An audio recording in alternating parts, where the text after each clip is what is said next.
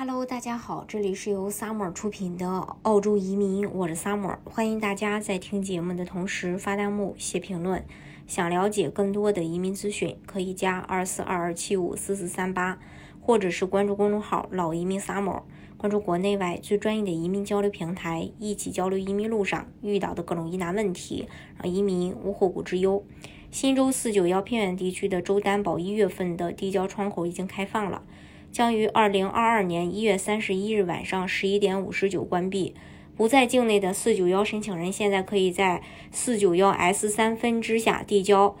ROR。除了本轮递交可以在下个月一月七日获得邀请外，本财年最后一轮窗口期将在今年三月，邀请时间将在二零二二年的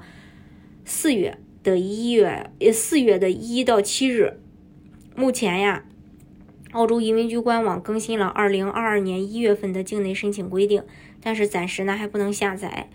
想第一时间了解这个 ACT 境外申请的小伙伴，呃，大家呢要关注我们。那本财年新州四九幺的政策可以说是全澳最友好的、最轻松的四九幺政策。我们一起来看一下四九幺的三大分支。首先，S 一本地工作生活类别，只要你在新州偏远地区做一个与职业评估高度相关的工作，满十二个月即可递交。S 二毕业生类别，在新州偏远地区大学毕业，所读课程和职业评估相关，就读两年制的这个课程。S 三外州和境外申请类别，无论你人在澳洲境内还是境外，只要你有一个在新州制定偏远地区的职业列表上的职业评估，就可以递交。为什么认为这次放水是有备而来呢？圣诞节前，新州幺九零发生重大变革，IT、会计、酒店等多个热门职业被加上三年工作经验要求后，虽然直接筛掉了大部分申请人，但是有针对性的设置门槛，可以帮助新州更好的筛选所需职业。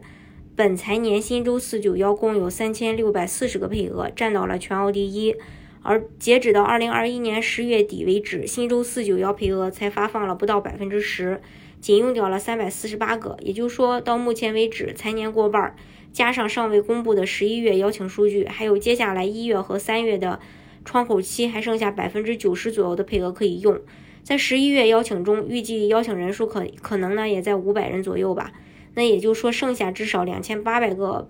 呃左右的配额。每次窗口期最多可以发放一千两百五十个配额，高门槛儿，呃，这个高门槛的幺九零和无门槛的四九幺对比，直接给了幺九零无望的申请拿出了 Plan B 的解决方案。二零二二年六月，新州四九幺的放水奇观，很多申请人可能早有耳闻，只要人在澳洲境内有一个职业评估，就可以递交新州四九幺申请，而且有大量申请人获邀。而本财年由于持续两年的疫情造成的巨大用工缺口，新州各地全行业严重缺人。随着政策的一步步放宽简化，加上数千配额并未使用，也许我们又能见到新州四九幺放水的奇观。申请人想要提高获邀率，要尽量选择对你职业要求，